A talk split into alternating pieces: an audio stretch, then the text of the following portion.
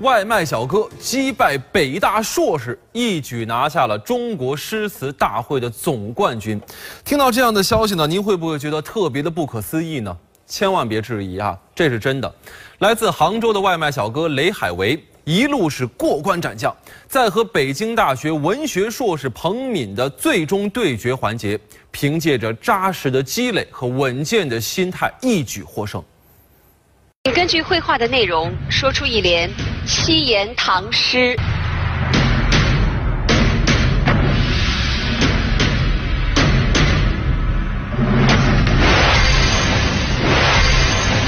雷海为，何当共剪西窗烛，却话巴山夜雨时。他怎么猜出来的呢？我觉得那简直是不可思议。我只是画了一个屋檐儿，画了一堵墙，墙上开了个窗，窗里头开始坐了一个人，我还什么都没画。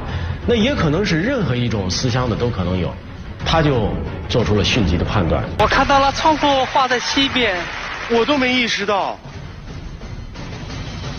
左西右东，从他那儿开。哦，哦，他领悟到了你都没有想到的细节。是啊，哎呀，这个太厉害了，这个真是很服，不服不行。我很高兴的宣布一个激动人心的结果，那就是中国诗词大会第三季的冠军已经产生了，他就是雷海为。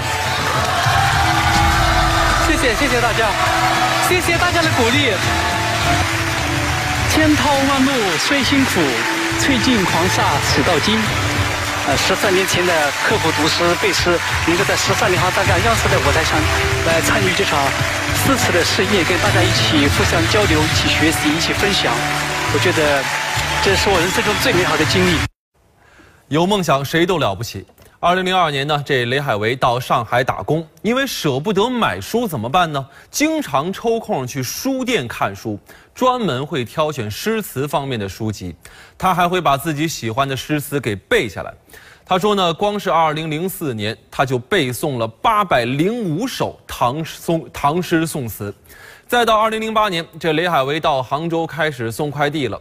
这送外卖、送快递的时间很忙哈，但是他还是会抽出时间来看这个诗词。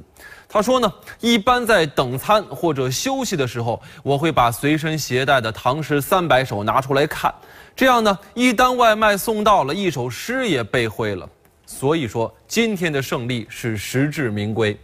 很多人认为哈，从雷海为的身上，我们看到了生活不止眼前的苟且，基层的劳动者同样值得尊重。一点都不比精英差，还有人认为了这雷海为是真的喜爱诗歌，这份真挚没有功利，值得赞赏。再平凡的人都有追逐不平凡的权利。外卖小哥拿下中国诗词大会总冠军，对于这件事儿您怎么看？您又有多久没有看过书、背过诗了呢？欢迎参与我们的话题讨论。